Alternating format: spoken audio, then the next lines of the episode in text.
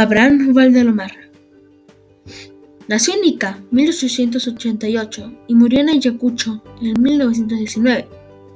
Fue narrador, poeta, periodista, dibujante, ensayista y dramaturgo peruano, considerado uno de los principales cuentistas del Perú, junto con Julio Ramón Ribeiro.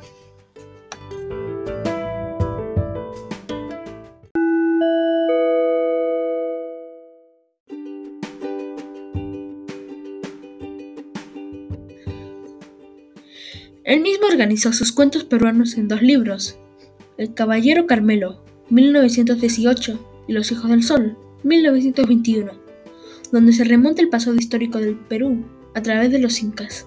En estos dos libros se ven los primeros testimonios del cuento neocriollo peruanos de rasgos postmodernistas.